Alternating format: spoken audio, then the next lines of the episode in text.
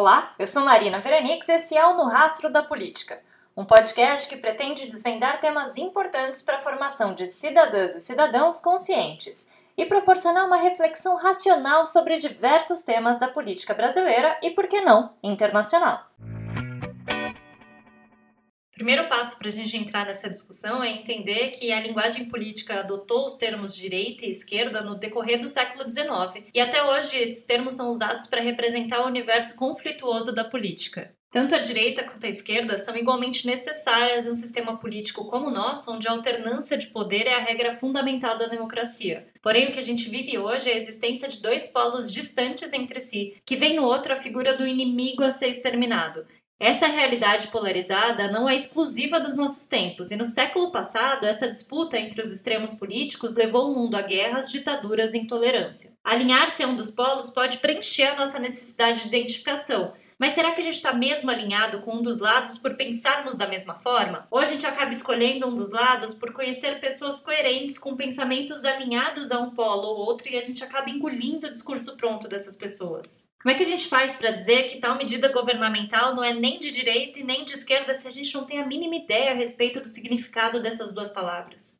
Para a gente não se tornar massa de manobra dos políticos e pessoas influentes, a gente precisa entender o que cada um dos lados nos proporciona e qual atende melhor às nossas demandas. Eu vejo como um ponto de partida nesse caminho é entender o surgimento das duas ideologias e elencar os valores básicos sobre cada uma delas. Então, a partir de agora, vamos deixar o preconceito de lado e tentar refletir de coração aberto. A origem dos grupos que a gente costuma chamar de direita e esquerda vem lá da Revolução Francesa. Para muitos estudiosos, a Revolução Francesa foi um evento que inaugurou os tempos em que vivemos. Ela marca a passagem de um mundo do antigo regime, com os bailes da nobreza, os reis, as rainhas, os castelos, para um mundo regido pela ideia de que seríamos todos iguais, ao menos diante da lei. Em 1789, a França se encontrava numa crise financeira e política muito intensa. A falta de dinheiro da coroa, os constantes aumentos de impostos e as péssimas condições de vida dos franceses se juntaram num caldeirão em ebulição que deixou a sobrevivência do rei Luís XVI por um triz. Numa tentativa desesperada de encontrar uma solução para a crise, foi convocada a Assembleia dos Estados Gerais, uma reunião com integrantes de todas as camadas que formavam a sociedade francesa naquela época, como o clero, a nobreza e o que se chamou de terceiro estado, composto pelos camponeses e pela burguesia. No salão que a Assembleia se reuniu, dois grupos principais debatiam. À esquerda da Assembleia sentavam-se os jacobinos, uma pequena burguesia revolucionária liderada por Robespierre, Marat e Danton, que se apoiava nos sans-culottes, como eram chamados integrantes das camadas mais populares, eles eram os mais exaltados e radicais estavam alinhados com a baixa burguesia e com os trabalhadores. Já à direita ficavam os representantes do clero e da nobreza junto com os girondinos, que eram os que representavam a alta burguesia, mais moderada e avessa à participação popular, esse grupo tendia para uma conciliação, porque afinal eles faziam parte do grupo que estava no poder naquele momento. Então é natural imaginar que esses grupos não queriam perder seus privilégios. Esses dois lados, que se dividiam fisicamente no salão, surgiram para ajudar a definir percepções políticas. Eles representavam visões de mundo distintas. Desde então, a esquerda passou a ser a quem clama por mudanças e, na teoria, defende as camadas mais populares da sociedade. Já a direita passou a ser mais associada ao conservadorismo e à defesa do status quo. Mas reparem que os liberais daquela época eram os de esquerda. Eram eles que queriam o Estado menor e mais liberdade econômica. Mas foi só a partir das ideias do Marx, lá no século XIX, que o liberalismo foi jogado para a direita, com exceção nos Estados Unidos. Lá, os liberais ainda são considerados os de esquerda. Estão entendendo a confusão? Isso significa que nenhum termo é fixo e que as concepções vão sendo alteradas ao longo do tempo. A direita e a esquerda não são conceitos absolutos, são conceitos relativos, não são palavras que designam conteúdos fixados de uma vez e para sempre. O fato de a direita e a esquerda representarem uma oposição não diz nada sobre o conteúdo das partes contrapostas. A oposição permanece mesmo que os conteúdos possam mudar. Um exemplo muito claro que as palavras podem significar coisas diferentes se deu na Alemanha quando Hitler fundou o Partido Nacional Socialista dos Trabalhadores Alemães. Já a União Soviética tinha como nome oficial a União das Repúblicas Socialistas Soviéticas.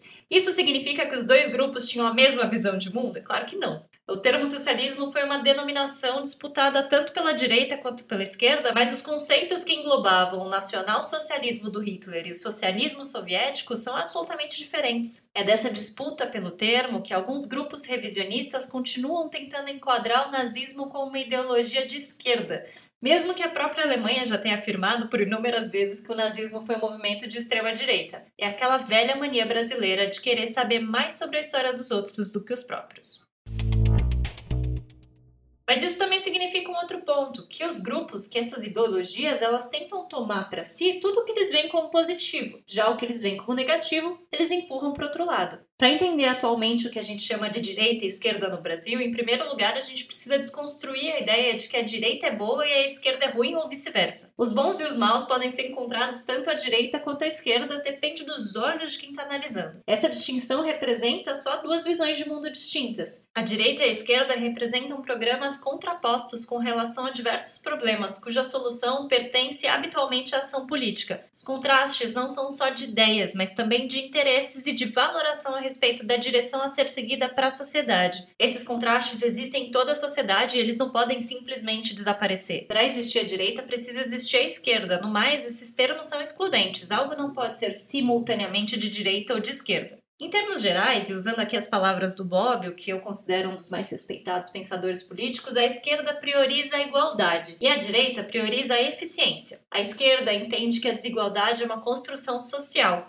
e busca a igualdade de oportunidades entre os homens. Para os adeptos desse polo político, é injusto uma sociedade em que os mais privilegiados decidam sobre a vida dos menos privilegiados. Já a direita aceita a desigualdade e entende que qualquer medida para eliminá-la seria uma forma de sufocar a liberdade individual, sendo a desigualdade útil na medida em que se promove a incessante luta pelo melhoramento da sociedade. Isso não faz com que só a esquerda seja vista como boazinha. A direita vê a desigualdade como algo natural que não tem solução. Logo, ao invés de tentar forçar uma igualdade que não pode ser construída, é melhor buscar uma sociedade mais eficiente incentivando o esforço. As tentativas forçadas de buscar uma igualdade elas criam distinções sociais, e para a direita isso é pior do que os problemas que a gente já tem. Assim como há um senso de que a esquerda é moralmente melhor por pensar em todos, também existe o senso comum de que a direita é o único caminho para a liberdade. A esquerda também pode ser considerada naturalmente autoritária, porque ela tenta impor a vontade de uma suposta maioria sobre os indivíduos. A direita afirma que a esquerda suplanta a vontade do indivíduo, impondo a vontade da maioria sobre ele. A interpretação moral da liberdade é favorável à esquerda. Se as pessoas nascem e vivem em condições absolutamente desiguais, como afirmar que todas têm a mesma liberdade? A liberdade de escolha pressupõe que todos tenham as mesmas oportunidades, ou no máximo que se tenha uma igualdade possível no ponto de largada.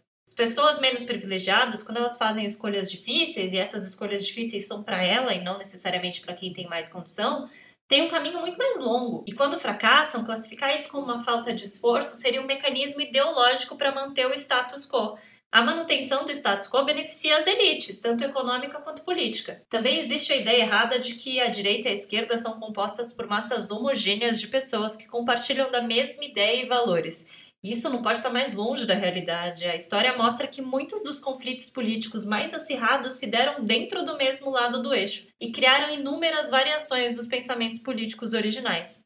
Resumir a esquerda ao socialismo ou ao comunismo está tão errado quanto resumir a direita ao nazismo. Ambos foram movimentos que se findaram em um dos lados do espectro político, mas uma coisa é uma coisa e outra coisa é outra coisa. O que eu acho importante a gente distinguir aqui é que não existe somente uma esquerda e somente uma direita. O Bobbio fala que a direita e a esquerda se dividem em duas vertentes cada uma, os moderados e os extremistas. Enquanto a diferença entre a direita e a esquerda diz respeito à igualdade, a diferença entre os moderados e extremistas se resguarda na liberdade. Na extrema esquerda estão os movimentos que buscam a igualdade ao extremo e são simultaneamente igualitários e autoritários. Eles calam eliminam todos que são vistos como ameaça a esse projeto. Um exemplo claro disso foi o regime instituído na União Soviética pelo Stalin.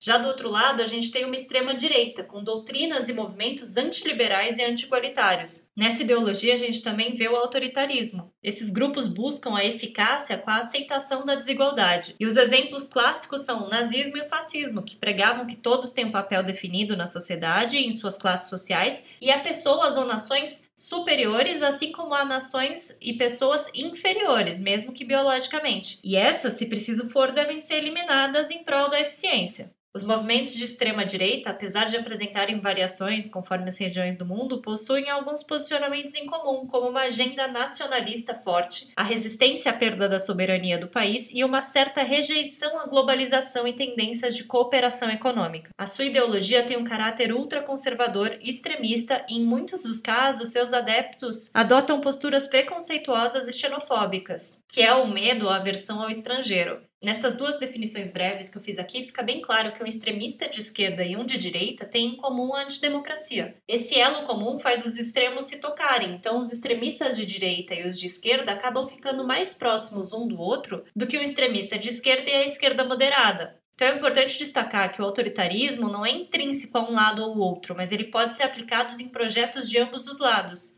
Agora, falando um pouco dos moderados, no Brasil a direita moderada está ligada à direita liberal e conservadora. Eles se distinguem das direitas revolucionárias pela fidelidade do modelo democrático. Para os liberais de direita, o Estado precisa ser menor, com a diminuição do serviço público por entender que ele é ineficiente e caro e buscar para isso privatizações. Lembra lá na Revolução Francesa quem eram os que estavam pedindo por um Estado menor? Pois bem, a direita moderada no Brasil ela também tenta cortar ou diminuir os gastos com os programas sociais. Os liberais de direita, eles não veem a concentração de renda como algo negativo, e eles julgam que a longo prazo ela é benéfica para a economia. A ideia é enriquecer o país para depois dividir o bolo. Já na economia, o objetivo da direita é eficácia, buscando os melhores resultados possíveis. E eles consideram que a desigualdade é natural. Se for para corrigir distorções sociais, isso não deve ser feito pelo Estado ou de uma forma traumática. O contraponto da direita moderada é a esquerda moderada. Ela entende que a função do Estado é zelar para as pessoas e fazer com que os impostos voltem para elas em forma de serviço. A assistência social, a geração de emprego e a manutenção da economia são formas para não aumentar a desigualdade social. Para esse grupo, os impostos financiam o combate à desigualdade por entender que isso beneficia todos em médio e longo prazo. Quanto maior a oportunidade para as pessoas buscarem desenvolver suas potencialidades, mais se contribui para o crescimento do país e da economia. Os moderados de esquerda entendem também que a regulamentação da economia é importante para impedir abusos de mercado e concentração de renda, corrigindo as distorções sociais. A igualdade de vida e de oportunidades ajudam as pessoas a subirem na vida e exercerem suas potencialidades. É importante ressaltar aqui que as diferenças de valores não impediram que ideologias extremas e moderadas se unissem em período de grave crise histórica, como ocorreu nos regimes fascistas, quando as direitas moderadas em estado de necessidade aceitaram a supremacia das direitas extremas. De tudo isso, a gente pode concluir que resumir a direita e a esquerda a argumentos simplistas como a esquerda adora pobre, a direita odeia pobre, ou a esquerda é comunista e a direita é autoritária, ou mais, a esquerda é moralmente superior e a direita é moralmente corrupta, só ajuda a acirrar os ânimos e travar discussões sem a menor racionalidade. A gente também precisa prestar atenção que no discurso político nem todo mundo joga limpo. No cenário que a gente está hoje de polarização política, isso pode resultar em propaganda falsa, mentira e tática suja. Cada lado vai tentar difamar o outro, afirmando que a sua visão de mundo é a única que faz sentido e enaltecendo os defeitos do outro. Essa é uma técnica usada tanto pela direita quanto pela esquerda e que deixa o povo no meio desse tiroteio. E quem não concorda com uma ideia ou duas de um grupo é automaticamente visto como inimigo integrante do lado oposto. Ambos se acusam de intolerantes, mas também são intolerantes. E desse ambiente que se alimentam os radicais preconceituosos e autoritários. Vale lembrar que exterminar um dos lados do debate é o primeiro passo para uma ditadura. Esse foi o nosso episódio da semana. Espero que tenham gostado. E se você gostou, siga nossa página no Instagram, arroba no rastro da política, e comente o que você acha sobre o assunto. Até semana que vem. Tchau, tchau.